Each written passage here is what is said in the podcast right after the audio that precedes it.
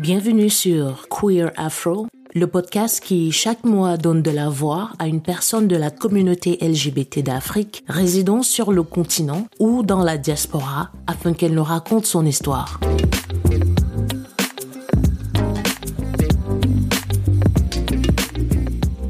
Merci déjà d'avoir accepté de te prêter à cet exercice. Je sais qu'on va revenir sur des choses qui ne sont pas agréables pour toi. Donc je te remercie d'avoir accepté. Je connais la raison pour laquelle j'ai souhaité avoir ton profil dans ce podcast, mais pour ceux qui ne te connaissent pas, est-ce que tu peux te présenter? Nicolas, tout simplement. J'ai 36 ans, je vis en Belgique depuis 10 ans. Il y a, il y a 15-20 ans, si on me disait que j'allais me retrouver en Belgique et tout, j'allais pas... Euh, je n'avais pas imaginé, quoi. Avant qu'on arrive à la raison pour laquelle tu te retrouves en Belgique, qu'est-ce que tu fais dans la vie? Moi, je suis animateur, je travaille pour une ONG. C'est en lien avec le demandeur d'asile, tout ça, mais c'est aussi beaucoup plus en lien avec tout ce qui est VIH et IST. Donc, on fait des campagnes qu'on diffuse dans toute la Belgique francophone. Je fais depuis trois ans. Et voilà, quoi. Tu disais tout à l'heure que tu n'étais jamais imaginé vivre en Belgique. Qu'est-ce qui t'a amené en Belgique? Je pense que j'ai commencé à penser à l'Europe euh, à partir du moment où j'ai compris que je ne serais pas heureux au Cameroun, enfin à tout prix que je parte du Cameroun et tout. Et euh, voilà, j'ai commencé à rencontrer les gens, j'étais euh, au, secondaire et tout. Mais avant ça, il y a eu d'autres incidents quand j'étais beaucoup plus jeune. Et euh, peut-être que ça a eu une influence dans ma sexualité, je ne sais pas. Mais euh, ce qui est sûr, je, je suis né comme ça dans le sigle LGBTIQ+. Mhm. À quel être t'identifies-tu? Non, je m'identifie comme un bi. J'ai tendance à dire aux gens que je suis gay, mais euh, ça m'arrive de coucher avec les deux sexes. Je n'ai pas eu de problème avec ça. Donc, bisexuel euh, à, part entière? Oui, bi à part entière. Je me définis comme tel. D'accord. Donc, tu disais en début, quand tu parlais, que tu as toujours été comme ça. Il y a eu des incidents, c'est vrai. On n'est pas obligé de, de revenir dessus, mais qu'est-ce qui t'a fait te rendre compte que tu étais attiré par les garçons. Et à quel moment est-ce que tu as posé un nom dessus, que tu t'es dit, voilà, ceci c'est mon orientation sexuelle et c'est ce que je suis? Je pense pas que j'avais 10 ans, hein, mais euh, si, si j'avais raconté ça d'une autre manière, je pense que ça aurait été peut-être du détournement de mineurs ou un truc de genre. Parce que j'avais mon, mon voisin qui m'appelait tout le temps dans sa chambre et tout. Et quand il prend son bain et tout ça, il m'appelait et tout. Et euh, on faisait des trucs ensemble. Bah, Est-ce que j'ai commencé à prendre du plaisir à ce moment? Ça, je ne m'en souviens pas, je ne pense pas non plus. Mais euh, et je crois que l'un de mes frères nous avait surpris un jour. Avec le voisin? Avec le voisin. Qui était aussi jeune, un peu plus âgé que moi, peut-être de deux ou trois ans. Mais je pense moi, j'étais mineur à cette époque, lui aussi. Donc, euh, je pense que ce n'était que deux jeunes qui s'amusaient ou... Ça, a été l'une, la première personne, même dans mon enfance, avec qui j'ai commencé à faire, euh, voilà, à m'amuser, quoi, si je mhm. peux appeler le mot. Mais naïvement. Donc, j'ai commencé à sentir ça au fil du temps à l'école primaire quand je grandissais. Que mes camarades de classe me plaisaient bien et que je les trouvais un peu mignons. Alors, ça veut dire que j'aimerais un peu faire la distinction ici parce que tu dis, ça a commencé avec le voisin, mais le plaisir en lui-même, tu as commencé à prendre plaisir à 15 ans, c'est ça? Mm-hmm. Euh, mais je crois que la première fois que j'ai embrassé un mec, je devais avoir 16 euh, ou 17 ans. Hein. Avant ça, je pense pas que j'avais déjà eu embrassé, euh, embrassé un garçon. Si tu n'avais pas eu l'expérience avec le voisin, est-ce que tu serais attiré par les garçons aujourd'hui Je ne veux pas l'accuser parce que si je me rappelle, même mes camarades du lycée que je vois maintenant, j'ai toujours ce souvenir que j'aimais bien m'asseoir à côté d'eux et tout, tu vois, qui me plaisait bien. Tout ça ne venait pas de mon voisin, tu vois. Donc, euh, lui, il est hétéro aujourd'hui, hein, il est très hétéro et tout, marié et tout ça. Donc, l'expérience avec le voisin s'est passée après que tu te sois rendu compte que tu étais attiré par tes camarades de classe J'étais encore à l'école primaire. Tout ça s'est passé quasiment au même moment. Je pense que même si j'avais commencé avec les filles au tout début, je ne pense pas que d'une manière ou d'une autre, ça aurait changé quoi que ce soit. Ok.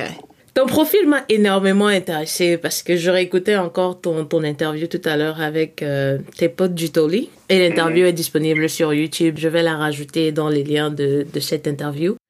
Et tu parlais de cet événement majeur qui s'est déroulé en 2006-2007 où tu as été arrêté et condamné pour homosexualité au Cameroun. et envoyé en prison. Est-ce que ça te dérangerait de revenir un peu dessus pour nous raconter les, circonstances? Non, pas du tout. Je, aujourd'hui encore, quand je dis aux gens que j'ai fait la tôle et tout ça, il y a, pour ceux qui, ceux qui ne me connaissent pas, ils sont un peu surpris. Il y a encore les souvenirs qui reviennent. Le 14 février, moi j'étais en prison, tu vois, à ce moment-ci, c'est tout se déroulait. Cette période, c'est quand même très importante pour moi parce que je pense à ça. À tel moment, j'étais déjà j'étais en cellule, à tel moment, tel se passait et tout. Donc, euh, je n'aime plus trop le mois de février. Ça me rappelle quand même d'assez mauvais souvenirs. Mais le fait que je me retrouve en prison, je dirais que euh, le ciel m'était tombé dessus encore une fois de plus parce que quelques années avant, déjà, mes parents ont su que je couchais avec des garçons et tout, machin. Et ils m'ont envoyé à Yaoundé pour aller étudier chez mon cousin. Et vous savez qu'au Cameroun, euh, les nouvelles vont vite, quoi, donc, mhm. dans la famille. Donc, mon cousin savait déjà que j'avais des soucis par rapport à ça, mais on n'en a jamais parlé. Vu que c'était juste un petit incident qui est arrivé à la famille et tout, et les gens étaient au courant, mais ça s'est arrêté là sans plus. Tu vois, mhm. du coup, mes parents se disent, bon, si je vais à Yaoundé et tout, euh, je connais personne là-bas et tout, je n'ai pas fait de rencontre et tout ça, et, euh, et que je vais certainement changer. C'est ce qu'ils se sont dit. Mais euh, j'ai continué à rencontrer les gens et tout, et je suis tombé sur mon copain de l'époque, avec qui euh, j'étais et tout ça. Bon, lui, au moins, on a eu quelques problèmes personnels. Et il ne savait pas où j'habitais. Mais euh, ma belle-sœur, la femme de mon cousin avec qui j'étais, elle la seule qui était au courant, parce que c'est chez elle que j'ai reçu mes coups de fil. C'était la seule dans la famille, la seule personne que j'ai trouvée très ouverte et tout sur la question. Et ça, ça m'a fait plaisir. Il voulait me voir absolument et pour qu'on essaie de régler le problème qu'on avait et tout. J'étais attiré par les mecs très costauds, très grands et tout ça. donc, il était assez imposant. Juste il m'a pas dit comment il a fait pour retrouver où j'habitais. Mhm. Mais je crois que pendant qu'on se voyait, peut-être dû lui expliquer où on se où j'habitais. Donc, moi, j'étais pas là. Et euh, il s'est retrouvé chez nous. Et euh, voilà, mon cousin a du travail et tout, il trouvait un gaillard, un costaud gaillard qui est assis au salon chez lui et tout ça. Et euh, malheureusement, mon, mon ex là et tout, on s'est jamais revu après la prison pour essayer de discuter vraiment sur ce qui s'est passé. On s'est, on s'est déjà dit pardon, hein, virtuellement et tout ça, mais euh, on n'a jamais l'occasion de, vraiment se voir et tout. Donc, mon cousin le trouve chez lui. Il appelle sa femme et tout ça. Sa femme lui a un peu expliqué que c'est un ami de Nicolas et tout. Bon, mon cousin a dû deviner ou un truc comme ça. C'est, euh, on ne sait pas ce qui s'est passé, mais mon cousin voulait qu'il parte. Mm Sauf qu'entre-temps, il pleuvait. Voilà, mon, mon mec a trouvé ça un peu bizarre qu'on le fout dehors euh, pendant qu'il pleut et tout. Donc, ils ont commencé à se disputer et tout ça. On ne sait pas trop ce qu'ils se sont dit, mais ma belle-sœur était là. Et euh, c'est comme ça que une bagarre a déclenché, quoi. Donc, mon cousin, en partant à la police, euh, partait porter plainte pour violation de domicile. Un truc dans le genre. Mm-hmm. Tu vois. Donc, ça n'avait rien à voir avec l'homosexualité. Mais vraiment, alors, rien, rien à voir. Et comme il avait les amis au commissariat, il et tout ça, donc, on a, on a retrouvé le gars là où il habitait, on l'a coffré. Et euh, maintenant, en faisant de les enquêtes, on essaie de savoir comment le mec s'est retrouvé chez nous. Et donc, c'est comme ça que mon cousin a dû la, a lâché à la police que voilà, voilà, voilà, mon cousin est homo. Donc, c'était à la période où il y avait les top 50 et tout ça, où ça a chauffé vraiment à ce moment-là. Donc, Le journal, l'anecdote. C'était vraiment, oui, on est tombé au, au, mauvais moment. Donc, on n'a pas eu vraiment de bol. Donc, on n'a pas eu le temps. Moi, je connaissais pas Neutralisme à l'époque. Je connaissais aucune association. Je crois que l'alternative naissait aussi à l'époque. L'alternative était bébé. Donc, euh, je ne connaissais mes personnes, personnes, personnes pour dire, je vais appeler tel. J'avais pas beaucoup d'amis. Tout s'est tellement très vite passé. En dix jours, on s'est retrouvé euh, devant le procureur et tout. On a au parquet. On m'appelle après pour m'entendre.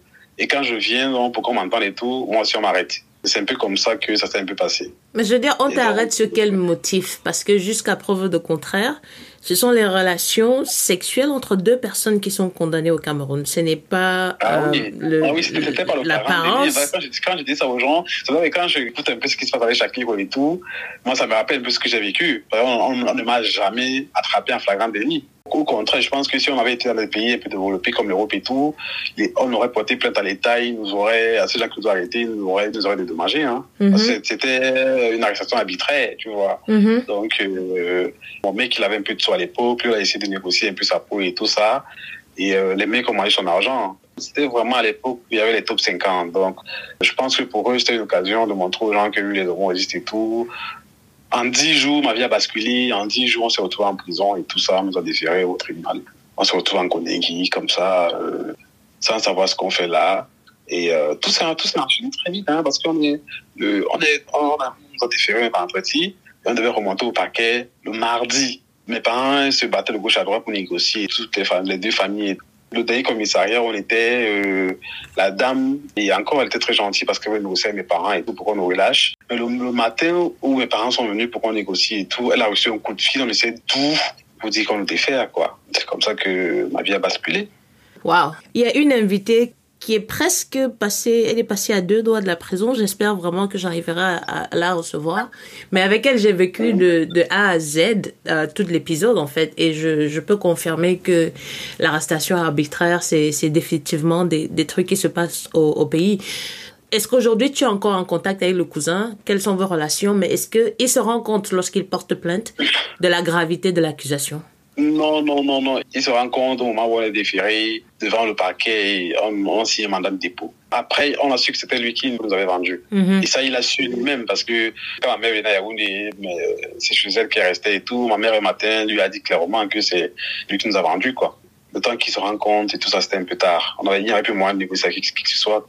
Et encore, je pense que mes parents ont dû négocier un peu avec le procureur et tout, parce que sinon, ça aurait été plus d'un an d'incarcération. Ma relation avec lui, c'est compliqué. C'est c'est difficile avec mon cousin. C'était compliqué d'abord. Je crois que la première fois que je l'ai revu, le jour où je ressors de prison, on, m'a fait sortir dans la nuit, quasiment. C'est celui que je suis reparti tu vois. Mhm. Parce que euh, on avait bénéficié à la fin, et tous les deux ans, il y a la remise de peine, et nous, on avait bénéficié de cette remise de peine.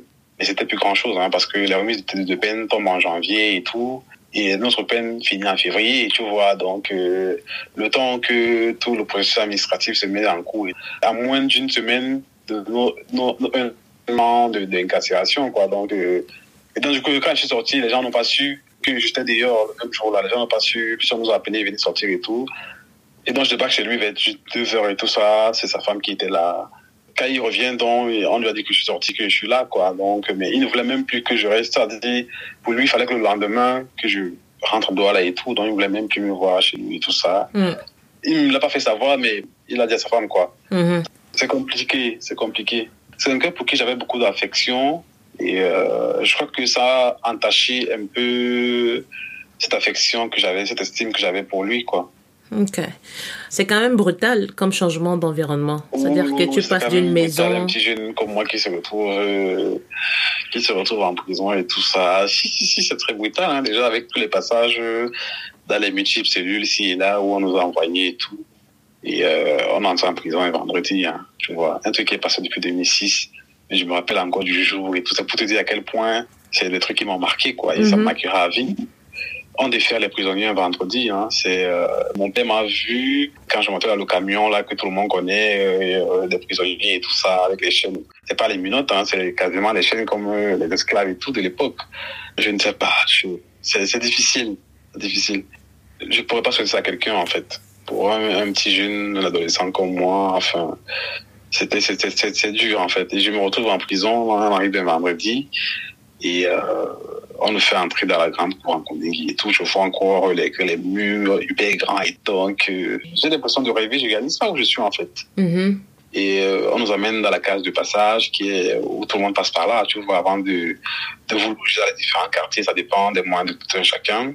On nous a envoyé euh, au Kosovo parce que Là-bas, c'est pour ceux qui n'ont pas d'argent pour se loger dans les quartiers meilleurs. C'est là-bas qu'on vous envoie. Ici, plus tard, vous voulez changer de quartier, vous, payez et on vous loge ailleurs. Et parce que c'est le lundi qu'on devrait nous loger dans les différents quartiers. J'entends encore euh, les, voix à 5 heures du matin des prisonniers. Les prisonniers sont très pieux, hein, ça, il faut, je le sujet. ça, je le dis encore. C'est pas pour rire, mais j'ai vu à quel point les prisonniers étaient très pieux. La vie en prison commence à 5 heures du matin. Tu entends les musulmans qui crient l'heure de la prière de leur côté.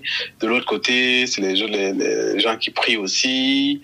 Et, ça, ça m'a réveillé. Et c'est les, les, premiers souvenirs que j'ai de mon passage de ma vie en prison, quoi. Mm. Et je me rappelle que je, me suis réveillé, je me suis assis et j'ai commencé à pleurer. Il y avait un monsieur dans la salle où on était, c'était obscur, hein, mais il a remarqué par les rayons de lumière qui entraient dans la cellule et qui me demande petit tu peux quoi? Je ressens encore ces paroles et tout. Dans cette euh, promiscuité le samedi ma mère est venue me voir parce que quand elle a appris que j'ai été déféré elle est venue directement et euh, on m'appelle donc et tout. On me fait sortir, me fait sortir de la cage de départ on m'amène dans la grande cour en prison et la première réaction que j'ai eue quand je vois ma mère c'est que je fonds en larmes j'ai toujours le souvenir de ma mère ma mère m'a toujours dit qu'elle de tous ses enfants, c'est moi qui l'aimais le plus. Elle ne sait pas, elle ne comprend pas. je ne sais pas si euh, ce qui s'est passé a eu un impact dans l'affection que ma mère me portait, mais euh, le fait qu'elle me dise ça, tu vois, ça j'ai beaucoup pleuré. Tu ne sais pas si tu culpabilises parce que tu as tout un mélange de sentiments qui t'animent en ce moment. Tu ne sais pas si euh, le problème vient de toi ou bien tu, tu essaies de comprendre en fait. Et j'étais tout ado, donc je suis culpabilisé quand même quoi. Est-ce que c'est de ma faute? Est-ce que est-ce que est-ce que je, ah, c'est maintenant que ah, avec le temps que je me suis rendu compte que en fait j'ai rien fait du tout tu vois. Donc c'était pas de ma faute. C'était à eux de me comprendre mais c'est eux qui ne me comprenaient pas. Mais euh, voilà. Quand tu pleures à 5 heures du matin le le samedi d'après J'imagine qu'il y a déjà le choc, c'est-à-dire que on n'est plus dans un lit douillet, mais on est en compagnie d'étrangers que l'on ne connaît ni d'Ève ni d'Adam. Il y a toute une année, 365 jours qui doivent s'écouler. Quand tu te retrouves ce matin-là, qu'est-ce qui passe dans ton esprit? Je me posais la question, qu'est-ce que je fais là? C'est ça qui me faisait pleurer en fait. C'est que pourquoi est-ce que je me retrouve en prison? Pour moi, c'était pas ma place en fait. Mm-hmm. Et c'est ça qui me faisait pleurer en fait. Est-ce que tout le temps où tu as été en, prison, tu parlais d'Alternative Cameroun qui, qui était en pleine éclosion, est-ce que vous avez fait appel à des avocats pour essayer de plaider votre cause? Non, non, non, non, non, parce que comme je t'ai expliqué, tout ça, tout ça enchaîné vraiment très vite. On a été, on est passé à la barre au tribunal sans avocat. Hein, on n'avait pas d'avocat. Euh, moi, j'avais pas d'amis qui avaient des, des, connexions avec eux, des associations. Je connaissais personne. Je pense que mon copain non plus. Donc, euh, le temps que les gens apprennent qu'on a été arrêté, on avait, déjà été condamné. Et je pense que les dix jours même auxquels on devait faire appel étaient déjà passés. Donc, euh, le procureur avait demandé à faire, on avait déjà un parent qui avait public faire appel euh, faire encore appel, tu vois, ça prend du temps et tout. Et mes parents, ils se seront dit, OK, un an, ça va vite passer. Et puis, euh, comme le procureur avait dit à mes parents que c'était une manière de nous punir, et donc, pour mes parents, ils n'ont pas trouvé que c'était un appel, tu vois. C'était pas, on n'avait pas d'avocat. On savait pas trop comment, euh, mes parents n'ont jamais été à un tribunal, tu vois, c'est la première fois et tout. Et donc, tous ces rouages et tout ça, moi, on, moi, je connaissais mais personne du tout. Et je pense que c'est à, la sortie de tout, de tout ça que j'ai commencé à m'intéresser, euh, aux associations, j'ai commencé à être militant, féministe et tout, tu vois. Donc, avant que je connaisse cette injustice, je ne connaissais moi rien, je m'intéressais pas beaucoup à ça. Parce qu'on se dit que c'est des choses qui ne peuvent pas nous arriver, donc euh, on, on pense être discret, on fait attention, euh, voilà. Moi, j'ai toujours dit aux gens que si on m'avait pas arrêté, je pense que même aujourd'hui, mes parents n'auraient peut-être pas su que je, que je suis attiré par les mecs. Enfin, ils auraient soupçonné, mais ils n'auraient pas eu confirmation. Ils auraient soupçonné, voilà. Mais les gens ont su très tard. Comme et tout ça, ils ont su super tard. Et euh, on avait quelques personnes des ONG euh, étrangères qui envoyaient quelqu'un tous les deux mois ou tous les trois mois. Ils nous remettre de l'argent de poche. Mais euh, c'est tout ce qu'ils pouvaient faire. Hein. Moi, j'ai jamais vu personne d'alternative, qui soit, qui était venu nous voir. Par contre, on a trouvé les douze de l'époque qui étaient emprisonnés et qui étaient encore là eux, ils étaient encore en plein procès. Donc, eux, ils avaient des avocats et mécanismes qui les soutenaient. Donc, quand nous, on arrivait en prison, eux non plus ne nous connaissaient pas. Je me souviens d'amitié avec certains et toi avec qui je suis encore ami aujourd'hui. Et voilà, quoi. Hmm. Tout ce qu'on avait à faire, c'était euh, patienter qu'une année passe. Mais comment tu survis en, en, prison? Tu arrives dans un environnement où tout le monde sait que tu es là parce que tu as été condamné pour homosexualité. Mais tu arrives à finir les une année quels étaient tes moyens de survie? Ma foi m'a beaucoup aidé. Mais après, il n'y a pas que des méchants en prison. Hein. J'ai rencontré des gens formidables et tout ça qui m'ont soutenu, psychologiquement avec qui discutais aussi. Il y a aussi des gens qui comprennent, des, gens qui, euh, avec qui je suis devenu très ami et euh, qui m'ont pris sur elle. J'ai eu beaucoup de mal avec les musulmans. J'ai eu beaucoup de mal. Il y en a qui m'ont menacé de mort et tout. J'ai eu beaucoup, beaucoup de mal avec les musulmans. Pourquoi? Franchement parce que ouais, il savait que j'étais là, c'était n'aimait pas discuter avec moi. Je tiens à rappeler que mon histoire est quand même passé a fait la une des médias. du coup, quand je, quand je marchais en prison, quand je me baladais en prison, on me pointait du doigt. Dans le jour, j'entendais des gens en parler et tout. Les gens me disaient, ah, on n'a pas de radio et tout ça. Voilà. Donc, j'ai entendu moi-même comme ça qu'on parlait de moi à la radio, tu vois. Donc, euh, on sait comment euh, c'était musulmans radicaux, euh, question de l'homosexualité avec eux, c'est pas toujours, c'est pas toujours top, quoi. Il y en a qui m'ont beaucoup menacé. Franchement, j'ai eu plus de mal avec les musulmans, mais pas que. Tu vois, j'ai eu d'autres personnes aussi qui n'étaient pas musulmans, qui euh, qui ne voulaient même pas que je m'approche d'eux. Les douches ne sont pas individuelles en prison. Ça veut dire que si tu, tu vas te prendre ta douche, tu vas trouver qu'il y a déjà au moins 10 personnes qui se douchent. Et tous sont à poil. Et euh, j'ai aussi beaucoup de mal aussi à ce moment parce que parfois j'arrive, je trouve qu'il y a des gens qui, qui ne veulent pas que je vois la nudité, qui sortent carrément. Et au cas où, quand les gens viennent me trouver que moi je prends ma douche, les gens peuvent attendre que je finisse et, et qu'ils entrent. Ouais, j'ai eu beaucoup de remarques désobligeantes, hein, donc. Euh... Discriminé même en prison. Beaucoup, oui, beaucoup, beaucoup, beaucoup, beaucoup. Les gens voyaient que les mecs m'approchaient beaucoup parce que c'est pas que la prison est remplie d'homos, hein, mais euh, un jeune mignon beau gosse comme moi, désolé, qui débarque en prison et tout le monde sait pourquoi je suis là. C'est clair que les gens m'ont beaucoup courtisé, donc euh, et quand les, chefs de quartier, comme on appelle, voyaient ça, on m'a changé de cellule plusieurs fois.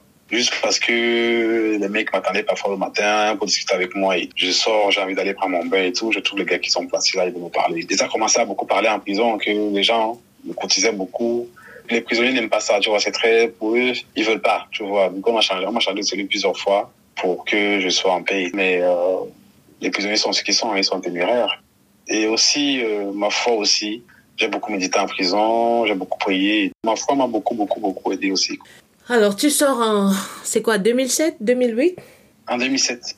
Quand tu es sorti, tu es allé voir ton oncle. Il a voulu que tu rentres, enfin, que tu sortes de chez lui euh, le lendemain. Mais comment ça se passe dans la famille? Comment est-ce qu'elle t'accueille quand tu sors de prison? C'est dur, hein. Surtout quand tu es dans un quartier où tu as vécu et que euh, quasiment tout le quartier c'est au courant que, que tu es en prison, que tu as été euh, en prison pour une sexualité. Les gens ne me le disaient pas, mais tu sentais quand même que on parlait dans ton dos et le regard des gens aussi. Tu sens que ah, les gens sont au courant. Ok, d'accord. ça ne vient pas de ma famille. Je pense que ça vient du fait que les gens étaient au courant. C'est arrivé, c'est arrivé. Je ne vais pas commencer à pointer les gens du doigt, tu vois. Donc, mm -hmm. euh, c'était compliqué. C'était compliqué parce que mes parents étaient allés de le divorcer par rapport à ça. C'est pas arrivé parce que euh, mon, père euh, disait que c'est ma mère qui, qui, qui m'encourageait à faire ça. Si elle ne m'avait pas envoyé à Yaoundé, je n'aurais pas été en prison et tout. Donc, c'était assez tendu. Quand j'étais en prison, n'a pas mais ma famille directe. Ça veut dire que ma soeur, mes frères, mon frère jumeau et mon père est venu quelques fois. Après, il n'est plus venu. Personne d'autre de ma famille n'est venu me voir. Mais par contre, j'ai reçu des lettres des genre des cousins qui m'envoyaient et tout, des tantes, tout ça, des lettres, ou je m'imaginais tout, tout ce qu'on me disait, tu vois, des faire honte la famille, machin, machin. Et euh, personne n'est venu me voir à Yaoundé. Donc euh, ça, c'est aussi quelque chose que je retiens, que je garde, quoi. Et euh, tous ces gens viennent vers moi et tout, c'est quand ils sont dans le besoin et tout, ils viennent me voir et tout ça. Mais je suis un être humain, donc je ne suis pas rancunier. Mais je sais que ça énerve quelques-uns de mes amis ou de quelques-uns de mes proches, tu vois, quand ils voient ça. Mais euh, c'est vrai que je trouve le coup aux gens, c'est que je dois toute ma famille, pas seulement, même à mes frères et sœurs, tu vois, donc, euh, parce que tous m'ont jugé. Et, euh, je pense que je ne devais pas aller d'un côté et laisser l'autre. Je ne vais pas dire non. Les seuls qui sont venus me voir en prison, mais même ceux qui sont venus me voir m'ont jugé, tu vois, donc je ne vais pas faire la part des choses. J'ai dit, euh, voilà, soit je parle à tout le monde, soit je parle à personne. Donc c'est un peu comme ça que moi je vois un peu, je vois un peu les choses, quoi. Mais euh, c'était compliqué dans la famille. C'était, je me suis retrouvé d'une prison à une autre, quoi, où je pouvais presque pas sortir. Euh, les moindres déplacements euh, étaient, étaient suivis à la loupe, tu vois. Et euh, à partir du moment où j'ai, quand j'ai des amis qui viennent me voir à maison, que c'est des garçons, pour eux, tous ceux qui venaient me voir étaient gays. Même mes amis qui n'étaient pas au courant que je les pouvais à chaque fois qu'ils venaient me voir à on les agressait devant la porte. Vous voulez quoi? Vous voulez qui? Vous voulez voir pourquoi? Il y avait cette confusion. Et donc, c'était un peu ça. Au point où j'ai fugué. Je suis allé rester avec un ami. Je pense que je suis resté deux mois chez lui, hein. Et j'ai senti qu'il en avait un peu marre aussi à un moment. C'est normal. Je n'en veux pas. Je suis reparti à Yaoundé. J'ai cherché un monsieur Bakoko qui m'avait d'ailleurs décidé aujourd'hui, âme, qui m'avait aidé en prison parce que pour moi, c'était impossible que je reste à Douala. Je ne savais pas où aller, donc du coup, j'avais le numéro du monsieur, je l'ai retrouvé. Il m'a pris avec lui de 2007 à 2009, quand je suis reparti à Douala. Tu es reparti dans la famille en 2009 Oui, je suis resté au moins deux ans, sans faire signe de vie, sans appeler personne, personne ne savait où j'étais et tout. Je ne regrette pas d'avoir coupé les ponts, je pense que j'avais eu besoin de ça aussi. J'avais eu besoin de ça, j'ai trouvé un monsieur avec sa femme, qui m'ont compris, qui m'ont pris tel que j'étais. Et c'est de ça dont j'avais besoin. Les gens m'ont dit que oui, c'était au Cameroun et tout. Oui, mais moi, j'avais besoin d'une famille qui me soutienne. Mais entre-temps, j'avais, j'ai toujours eu ma copine, hein, parce que ma copine, la mère de ma fille, elle et moi, on était ensemble depuis la classe de seconde. Donc, malgré tout ce qui m'arrivait, j'avais quand même aussi ma copine qui était là. Elle savait pourquoi j'étais en prison. Ça m'a pas empêché que quand je suis ressorti, elle et moi, on n'a pas repris tout de suite. Tu vois, je crois que notre relation reprend aussi euh, vers 2007, début 2008, parce que 2007, parce que commencé en 2007 et ma fille, euh, ma fille est née en 2008. Et l'école, euh, c'est-à-dire que quand tu fais ce break avec la famille et tu vis chez le monsieur, comment ça se passe avec l'école? Puisque quand tu vas en prison, tu es en quoi? En seconde? Seconde première? Moi, je suis en première. Voilà. en première. Et quand tu sors de prison, donc, est-ce que tu reprends l'école pour finir avec le, le, le bac? Est-ce que mais tu bac, abandonnes? Je l'ai eu déjà quand j'étais en prison. Hein. Mon bac, je l'ai eu quand j'étais en prison. C'est autorisé les, les cours à- en prison? Oui, oui, oui, il y a une école en prison. Ok. Je suis pas reparti directement à l'école. Hein. Donc, entre aller à la famille, tout ça, fuguer et tout, euh, c'est clair que je n'avais pas la tête à ça. Et c'était compliqué. Je pense pas que c'était compliqué. Je pense que mon père ne voulait plus à ce moment me payer l'école. Parce qu'il s'est sûrement peut-être dit que quelque chose aller faire là-bas.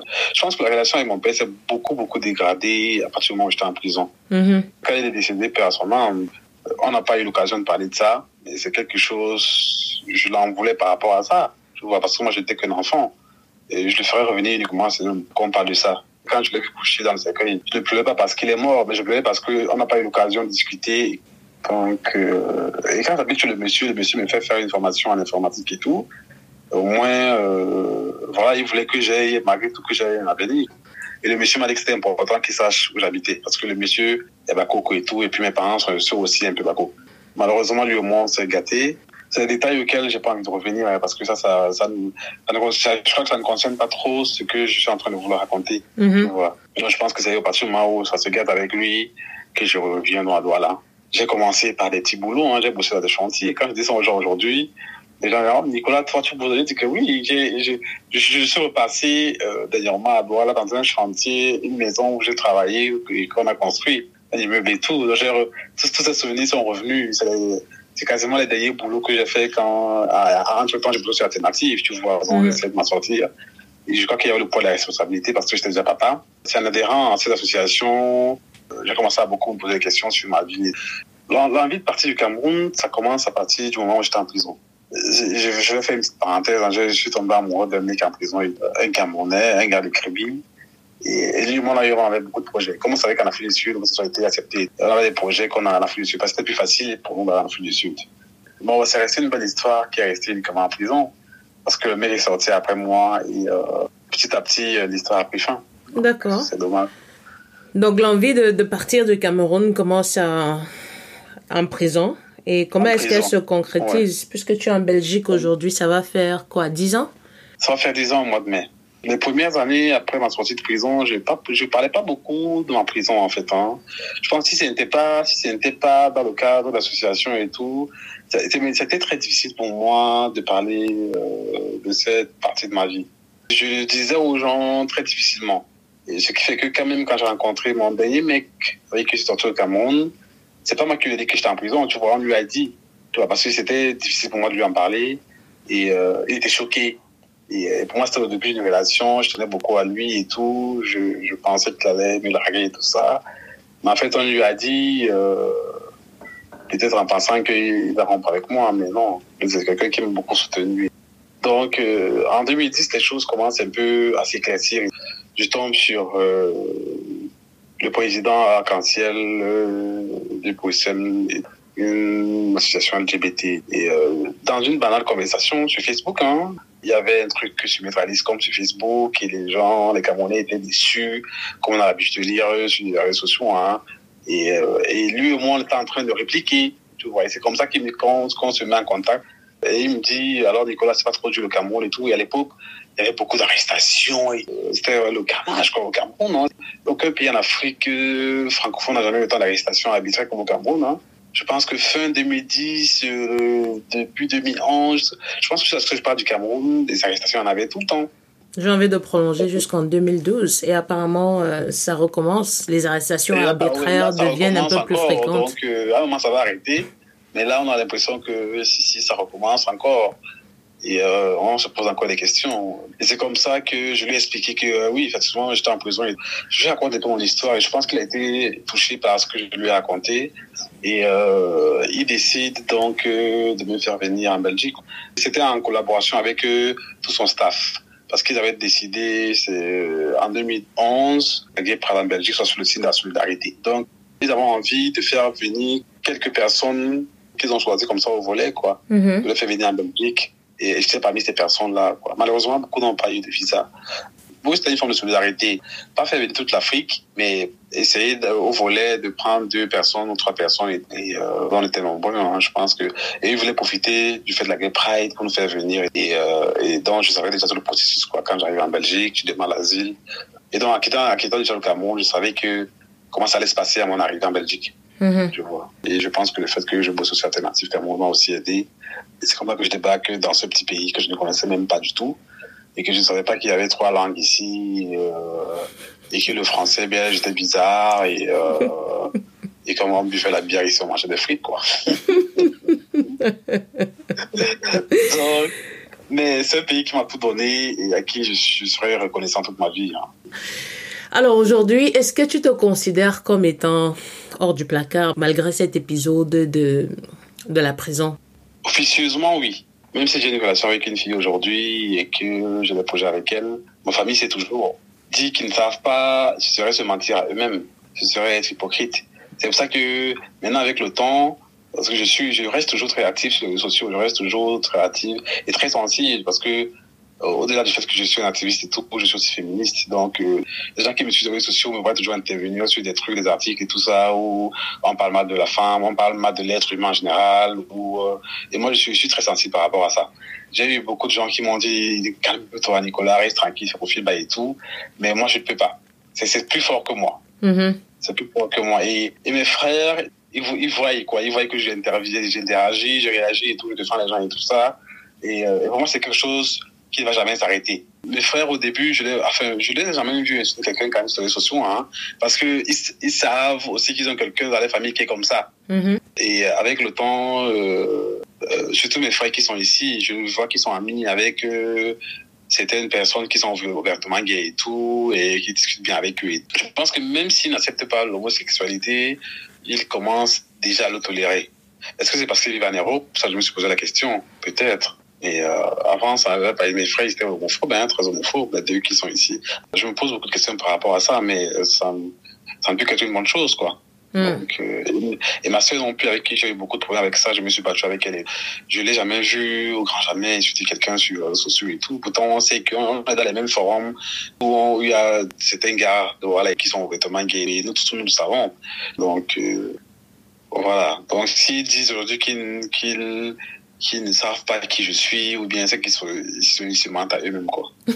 je sais qu'ils ne vont pas me dire ouvertement, ou bien déjà le fait que je ne les vois pas insulter quelqu'un, tu vois, c'est déjà le fait qu'ils savent à eux-mêmes qu'ils ont un frère qui est aussi comme ça. Donc, euh, D'accord. Donc, officieusement, tu es hors du placard, mais officiellement, tu, tu ne les as jamais fait asseoir pour leur dire que, bah voilà, Non, ça c'est ma réalité. Non, parce que je pense que c'est ma, vie privée, ça ne la regarde pas. J'ai Mm. pas besoin. C'est vrai, mais je pense que les hétéros n'ont pas, pas besoin de faire asseoir les gens pour leur dire qu'ils sont hétéros. Mhm. Je pense que c'est pareil pour un homo, tu vois, ça reste ma vie. Ma copine avec qui je suis aujourd'hui, elle a eu des rumeurs comme quoi j'étais bisexuel. Donc, euh, j'ai une nouvelle relation, je n'ai pas encore parlé avec elle, mais je compte le faire. Mhm. Donc, pour toi, on n'a pas besoin d'une assise Mhm. pour assumer son orientation sexuelle. À partir du moment où on se sent persécuté dans la famille, oui, ça, on a ce droit de faire asseoir les gens pour leur dire, fichez-moi le courant, c'est ma vie et tout, j'assume et tout. Ouais. Mais euh, si tu es dans une famille où on ne te pose pas de questions, on ne te dit, si, si c'est les gens du dehors, oui. Même si, même si j'ai eu à le suivi dans ma famille, aujourd'hui, ce n'est plus le cas. J'ai toujours dit aux gens, si on me pose la question, je vais dire oui. Mhm. Je le dis, je le dis toujours aux gens, aux- à mes amis et tout, je, que vous n'avez pas besoin de dire aux gens que je suis gay. Si on ne vous pose pas la question, Mhm. tu vois. Donc, si on vous pose la question, dites oui. Mais si on nous pose la question, on n'a pas besoin, parce que les hétéros n'ont pas besoin de, de- de dire Ah, bonjour, je suis hétéro. Non. Donc, euh, mais, mais oui. Donc, euh, si on me pose, si on me, j'ai 36 ans, si on me pose la question, je vais dire oui. Tu vois, donc euh, j'arrive à un, je suis à un âge où euh, ça sert à rien de faire toucher tout ça. Donc, Et, et aujourd'hui, avec la communauté, tu disais que tu es toujours très actif. Est-ce que tu participes toujours autant? Je sais que tu travailles dans une ONG en, en Belgique, tu l'as dit en début de- d'entretien. Est-ce que tu es toujours autant impliqué dans les communautés LGBT, les associations LGBT du, du Cameroun? Ou d'ailleurs, d'ailleurs? Mais à chaque fois que je vais au Cameroun, je vais toujours faire un saut euh, à l'alternative. Hein. Malheureusement, les gens que j'ai trouvés là n'étaient pas ceux que j'ai laissés quand je partais. Hmm. Beaucoup de mes amis font partie des associations, donc je suis toujours au courant de ces choses qui se passent et tout. Mais avec le temps, peut-être je reste à l'ombre, quoi. Donc, euh, mais euh, je continue euh, tant bien que mal, oui, à défendre les droits des LGBT. Parce que même dans mon Facebook, quand je vois un article où entre les, les Shakiro et tout, voilà, je m'installe dessus et puis je dis ce que j'ai à dire, tu vois. Donc, euh, je m'en fous ce que les, les, gens vont lire, tu vois. Donc, moi, les gens vont comprendre que. Et puis, dans mon profil Facebook, euh, c'est marqué activiste ou féministe. Donc, déjà, quand tu viens, tu tombes dessus, tu sais à qui tu as affaire. Donc, euh, il y a des gens qui m'ont demandé, mais pourquoi est-ce que tu es obligé de mettre activiste féministe? Où je dis, ben oui, parce que c'est ce que je suis. Donc, euh, pourquoi je dois avoir honte de dire ce que je suis. Hmm. Parlant, parlant de cas Shakiro, justement, quelle est ta position dessus? Je pense que Shakiro n'est qu'une personne parmi tant d'autres qui est en train de vivre c'est que beaucoup comme lui ont vécu, hein, parce que les arrestations au Cameroun, ça, ça date pas d'aujourd'hui. Donc, il n'est que victime du système camerounais. Oui, j'ai des amis qui disent oui, machin, il a fait un peu trop et tout, euh, il devait être plus discret. Oui, on comprend, mais après, euh, c'est ce genre de personnes qui amènent le débat sur la place publique. Donc, moi, j'aime quand le sujet est mis sur la table. Mm -hmm. Pour moi, c'est bien. Tant qu'on en parle, ça ne peut qu'être dans notre avantage. Tu vois, au moins, les gens savent que oui, les études sont là. Est-ce que son arrestation est une mauvaise chose? Euh, quelque part, je dirais que oui, on l'a arrêté, il se retrouve en prison et tout, mais pour moi, c'est aussi une bonne chose parce que ça ramène encore le débat sur la question. J'ai su beaucoup de blogueurs qui n'ont pas parlé de ça. Au moins, c'est une bonne chose. Tu vois, là, tu vas voir les avis des gens sur la question et, et euh, ça ne peut que dans notre avantage. Mais euh, on m'a dit qu'il n'y avait pas de carte d'identité. C'est ce qu'on m'a expliqué hier, que c'est le fond du problème, que les gens qui l'ont arrêté ont masqué le motif pour lequel on l'a arrêté, que c'était pas homosexualité, que c'était plutôt défaut de carte d'identité. Mm -hmm. Donc, comme par hasard, ça tombe sur lui. C'est un peu, c'est un peu amusant. Et surtout quand on sait le, le, le, délai que ça prend pour obtenir um, une pièce d'identité officielle au Cameroun en ce moment. Voilà. Et le problème, c'est que on m'a dit que lui veut se faire, euh, il, il, veut, il, veut, être reconnu dans sa carte d'identité comme trans et tout, c'est impossible au Cameroun. Mm. Pour le moment, ne nous, ne nous dispersons pas. Les, les combats, c'est étape par étape. Mm -hmm. Donc, si on réussit déjà à dépénaliser au Cameroun, les, tout le reste viendra après. Mais euh, que Shakiro ne saute pas les étapes parce que c'est compliqué déjà pour arriver à dépénaliser l'homosexualité. Alors si lui veut déjà qu'ils soient reconnus comme trans au Cameroun, c'est pas. Moi, j'ai recommandé ça. C'est dommage en fait parce qu'il est jeune et je ne sais même pas s'il fréquente alternative, je ne sais pas s'il s'y intéresse.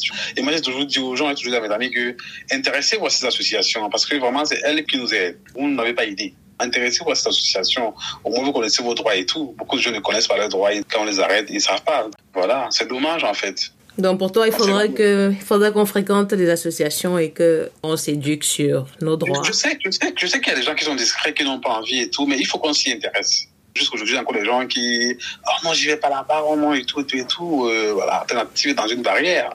Quand tu vas entrer, c'est pas le jour, pas le jour où tu vas entrer que quelqu'un va, comme par, comme par hasard, sur la moto, va te voir entrer là-bas.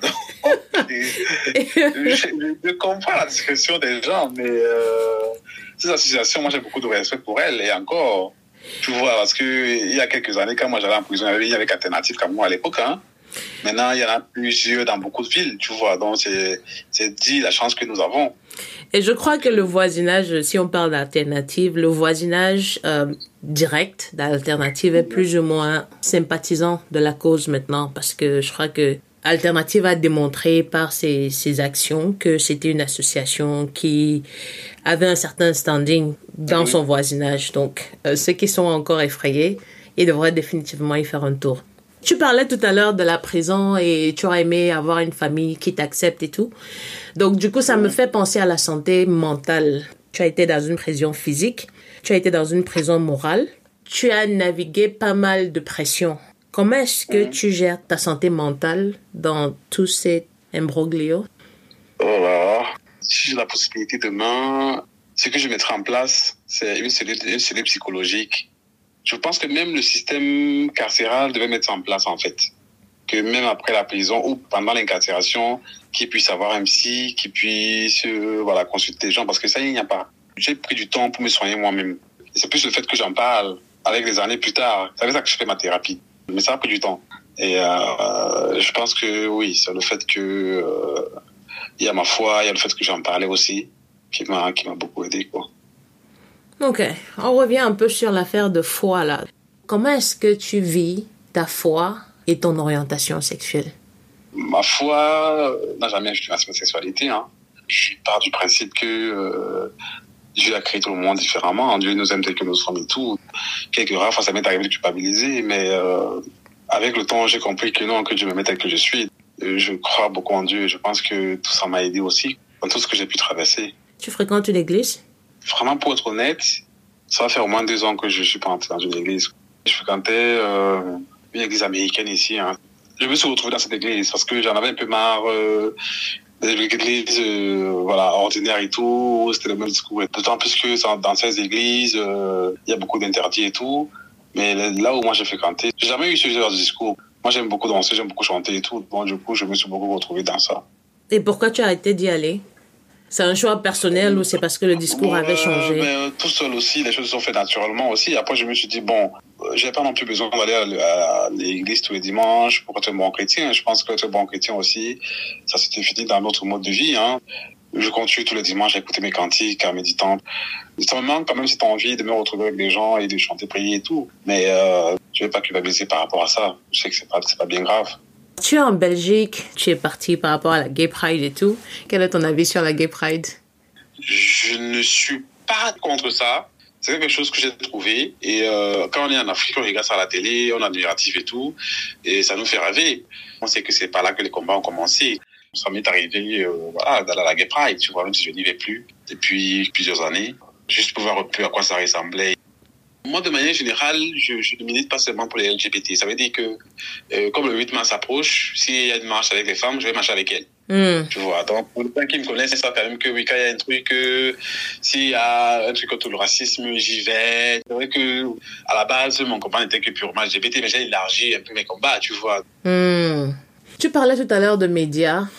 Tu étais très outré on va prendre les deux pays dans lesquels tu as vécu, le Cameroun et, la Belgique aujourd'hui. Comment est-ce que le traitement de l'homosexualité dans ces médias-là a influencé la compréhension et l'acceptation de ton orientation sexuelle? Euh, C'est différent, hein. c'est vraiment totalement différent. Le sujet n'est pas traité de la même façon, dans le sens où au Cameroun, c'est encore pénalisé. Même s'il y a certains, certains journalistes courageux euh, et qui parlaient du sujet et tout, je parle de, Stéphane et tout, qui est décédé. Oui, et, à son âme. Malheureusement, c'est père à son âme. Malheureusement, c'est pas le cas de tous les journalistes, hein, parce que c'est dommage. C'est dommage que tous les médias d'un même pays euh, se limitent seulement euh, à un article qui condamne l'homosexualité et qui s'en tiennent à là. Ici, tu vas pas voir des articles homophobes ça va dans un même sens, quoi. Euh, c'est le même discours et tout. Euh, il faut être tolérant. Et au Cameroun, c'est pas la même chose, hein. Ce que j'essayais de savoir, c'est en 2006, par exemple, quand ils sortent uh-huh. l'article sur le top 50, tu es un ado. Uh-huh. Comment est-ce que ce traitement par les médias te fait appréhender ton orientation sexuelle? Ça m'a fait un choc d'écouter mon histoire à la radio. Franchement, sur le coup, euh, j'ai pas eu peur j'ai pas réfléchi par rapport à ça. J'ai pas eu à réfléchir. pour moi, c'était un fait divers, euh, comme on en entend dans les médias camerounais et tout. Mais juste aujourd'hui. Si tu avais un souhait vis-à-vis des, des, médias camerounais et leur traitement de l'homosexualité ou de l'orientation sexuelle d'autrui, euh, quel serait-il C'est compliqué avec les médias camerounais. Hein. Déjà que c'est pas tous les médias qui sont du côté du peuple. C'est beaucoup plus compliqué quand un fait divers comme celui-là arrive et qu'il soit de votre côté c'est bien parfois de faire des tables rondes comme je vois et tout. On invite les médias pour, parler de ça. Ça permet aussi euh, que les gens aient plus d'infos euh, sur la question et euh, qu'ils aient une autre vision de l'homosexualité parce que pour beaucoup de gens c'est encore euh, il faut baisser la culotte pour avoir un boulot il faut il faut il faut mais les gens ne comprennent pas qu'on peut être homosexuel être normal et tout et ne pas avoir à baisser la culotte pour avoir un travail j'ai toujours envie de rencontrer les gens à qui on a proposé ça pour qu'ils aient un boulot. Je dis pas que ça n'existe pas. Les gens sont parfois aussi prêts à tout pour raconter les choses. Hein. Hmm. Oui, il faut que les gens comprennent que voilà, chacun a la preuve, quoi, que voilà, c'est une personne et tout qui est comme ça et euh, elle, n'est pas née en Europe, elle est née ici. Mais on dirait que c'est à cause des médias les médias occidentaux, les, les séries euh, que Shakiro pouvait avoir regardé, qui l'ont poussé à épouser ce mode de vie, comme il disait souvent. Quand j'avais été arrêté, Facebook n'était pas encore comme aujourd'hui. Hein. Les gens les mettaient faille, tout ce déjà papier aujourd'hui, hein, où euh, euh, tout, tout des rumeurs, tout va sur les réseaux sociaux. Il n'y avait pas encore ça comme aujourd'hui. Mais il y avait déjà des gens comme Shakira à l'époque. Ça n'a rien à voir avec la télé, les médias et tout. Non. Hmm. Est-ce que tu dirais aujourd'hui que tes proches, puisque tu disais qu'ils dépendent, enfin, ils t'appellent souvent, j'ai besoin de ci, j'ai besoin de ça. Est-ce que tu penses qu'ils sont plus conscients parce que tu, tu leur tends la main de temps en temps? Mais euh, ça, c'est le propre de, de, de l'Africain. Hein. Je pense qu'à un, moment, à un moment où tu as un niveau de vie stable financièrement et euh, niveau professionnel et tout ça, peu importe ce que tu fais, les gens vont accepter. C'est triste, en fait. C'est dommage qu'on arrive là, mais euh, moi, j'ai toujours dit aux gens, j'ai pas besoin d'acheter les gens pour qu'ils m'aiment. Hmm. Ma famille, je les, je les aide, ma famille. Je ne pas de ma famille direct, je les aide parce que je suis africain parce que c'est normal que j'aide ma famille, tu vois. Mais ça n'a rien à voir avec ma sexualité. Quand même, je suis arrivé ici, pas la première année. Je pense qu'à un moment, j'ai pété un câble et tout. J'ai fait six mois sans parler à ma mère. Parce que justement, j'avais envie de m'imposer par rapport à ça. Parce qu'elle, même quand je suis arrivé ici, elle était toujours derrière moi. Ben voilà, t'es arrivé en Europe, trouver une blanche et tout ça, machin et tout, et tout, et moment, j'ai dit non, stop, ça finit, ça, c'est bon, arrêtez, quoi. Même si j'ai des copines aujourd'hui, c'est pas par rapport à eux, c'est parce que, voilà, je, je sens, j'ai besoin d'avoir une copine et tout ça, mais, euh, je crois qu'ils ont arrêté à un moment d'en parler et tout, on n'en parlait plus, rien. Donc, quand j'avais au téléphone, c'était des conversations basiques, quoi. Mais, euh, même quand mes frères viennent chez moi, ils, savent, quoi, que moi j'aime ma vie, tu vois. Donc, euh, mais ils sont chez moi. Tu vois, s'ils me je les fous dehors.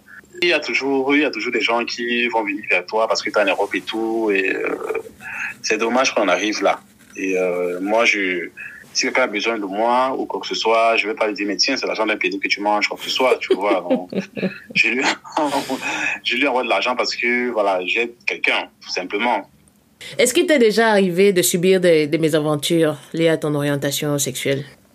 Virtuellement ou bien euh, physiquement, comme ça? Ce que tu veux. C'est plus sur les réseaux sociaux. Les gens que je fréquente aussi sont des gens vraiment ouverts d'esprit.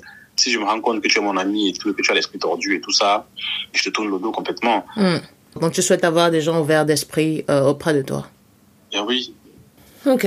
Donc tu disais tout à l'heure que tu as une copine et tu as un copain. Comment ça se passe? Ma copine, ça va faire un an qu'on est ensemble. Et mon copain, je pense, euh, mars va faire aussi un an qu'on est ensemble. Quoi. Et, euh, j'ai rencontré d'abord mon copain, on va le rencontrer. Ma copine m'a fait savoir qu'il est bisexuel et tout ça. Et euh, je lui ai dit, euh, ben, ça tombe bien, de temps en temps, moi aussi je couche avec les filles, ça me dérange pas. Depuis que je sors avec des garçons, j'ai eu à demander deux fois à deux mecs de m'épouser. Et ça n'a pas marché, ils ont dit non. Moi j'ai dit, la, première personne qui voudra m'épouser, je vais l'épouser, que ce soit un homme ou une femme. Je suis quelqu'un qui est fer bleu, je suis romantique et tout, j'adore les mariages et tout ça. Euh, j'ai bien envie de vivre ce moment. Et justement, mon copain, je voulais quitter la Belgique, je voulais m'installer avec lui. Mais lui ne se voyait pas dans cet idéal de vie. Donc du coup, euh, j'ai commencé à flirter avec une fille sur Facebook et euh, elle est ma copine aujourd'hui. Et tu disais tout à l'heure qu'elle est au courant, elle est au courant de... Elle est au courant parce que on fréquente, on s'est connus dans un forum Sawa, parenthèse, où il y a des gens qui semblent me connaître, je ne sais pas qui c'est, ils connaissent bien ma vie, et qui ont été dit à son ex que j'étais bisexuel. Et donc, elle est venue me dire. J'ai beaucoup apprécié euh, cette sincérité en elle. Moi, je sais qu'elle est au courant. Quel serait ton souhait pour la communauté LGBT du Cameroun? Les mentalités changent aussi. Hein. Il n'y a pas que des méchants au Cameroun. Hein. Il y a des gens qui sont tolérants au Cameroun. Quoi qu'on dise, quoi. Et c'est ça, c'est très encourageant. Hmm. Dépénaliser l'homosexualité et tout. Euh, S'il faut qu'on arrive au mariage et tout, c'est vraiment des longs, longs débats. On n'est pas sûr que nous, on verra ça. Pourquoi pas un jour Ce sera bien. Ce serait bien, effectivement. Et c'est tout ce qu'on souhaite pour tous les pays dans lesquels l'homosexualité est encore pénalisée. Ce qui met fin à la partie formelle de l'interview. La partie qui arrive, c'est ma partie préférée parce qu'elle me permet d'étendre ma culture LGBT.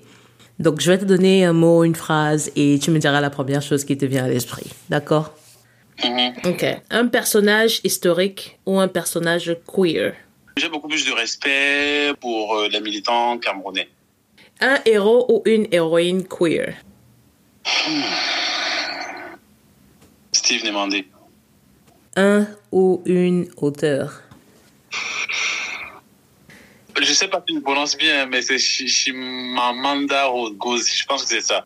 Je crois qu'il y a une erreur sur euh, la prononciation. Un plat ou un mets? J'aime le coq des, des Ewondo avec le sucre. Un animal? Un chat, Une phobie? Avant, j'avais la, j'avais peur de mourir. Mais avec le temps, je me suis dit, c'est pas grave si je meurs. Un hobby? Mais le sport, la muscu, Une série queer? Queer as fuck. Un film queer? C'est que je suis Bobby ou un truc comme ça. Avec euh, Suzanne Sarandon. Merci beaucoup, Nicolas, d'avoir accepté d'être euh, l'invité de ce podcast. Est-ce qu'il y a une question que tu aurais aimé que je te pose et que je ne t'ai pas posée? Je vais poser des questions par rapport à ma fille. Ça, je m'attendais un peu à ce que tu me poses. Ça, tu ne m'as pas posé. Et J'essaie de respecter son intimité. Non, non, oui, oui, bien sûr. Et même si mon frère Jugon aussi qui est prêtre, tu vois, on n'a même pas parlé de ça. Hmm. Pour moi, c'était aussi important qu'on parle de ça, mais euh, Je voulais respecter un peu leur intimité. Mais si tu insistes, bah, allons-y. Comment est-ce que ton frère jumeau a réagi à tout ce que tu traversais? Mon frère Jumeau, c'était un peu compliqué. Hein. C'est un homme de Dieu et euh, il est très radical. Et on connaît tous sa position de l'Église sa homosexualité et tout. Je pense que jusqu'à présent, sa position est encore la même hein, parce que je vois un peu, ses réactions sur certains articles et tout, euh, sur l'homosexualité et tout ça. Mais euh, l'occasion n'est jamais arrivée qu'on aborde le sujet, même quand je suis au Cameroun. Et c'est pas sur les réseaux sociaux que j'ai envie de- d'en parler avec lui. Au tout début, il m'a amené chez des amis prêtres et tout ça pour qu'ils essaient de prier pour moi, ils essaient de me parler et tout. Je suis parti juste parce que je voulais éviter les problèmes. Et aujourd'hui, quand j'en parle encore, ça me fait rire parce qu'il m'a amené vraiment chez des, des amis prêtres à lui qui sont des beaux gosses. Et euh, quand j'arrive, c'est plutôt des beaux gosses moi je. Je voyais pas un homme je voyais pas un prêtre et tout. Je voyais un très bel homme. Est-ce que ça t'est déjà arrivé de regretter que vous ne soyez pas aussi proches? Généralement, on dit les jumeaux vivent tout ensemble. Mais apparemment, ça n'a Ouais, pas été le cas. Non, non, c'est pas le cas. On a été séparés au moment où chacun a eu son concours et tout. On a été dans des lycées différents et à partir de ce moment, on a plus, on a plus été proches, hein, jusqu'aujourd'hui. Hmm. Ta fille, elle est née en 2008. Ça veut dire qu'elle a quoi? Elle a 13 ans aujourd'hui? 13 ans, elle aura 13 ans en juin. Est-ce que ça t'arrive de craindre qu'elle ait la même orientation sexuelle que toi? Non, je ne me suis jamais posé la question. Mais si ça arrive que ma fille soit, euh, entre guillemets, LGBT, c'est sa vie, hein. Elle viendra me dire si elle a un copain, si elle a une copine et tout. Je préfère qu'elle vienne me le dire moi-même. Mais je vais pas, moi, je vais pas m'immiscer dans sa vie, quoi. Hmm. Donc pour toi, c'est laisser l'enfant grandir et Oui, décider. sa vie, suivre son chemin et tout. Parce que j'ai, j'ai eu un petit débat avec ma copine et tout par rapport à ma fille. Parce que ma fille commence à avoir des seins qui poussent et des poils qui vont avec, quoi. Donc, du coup, elle me dit qu'elle aimerait quand même que ma fille s'épile la aisselle et tout.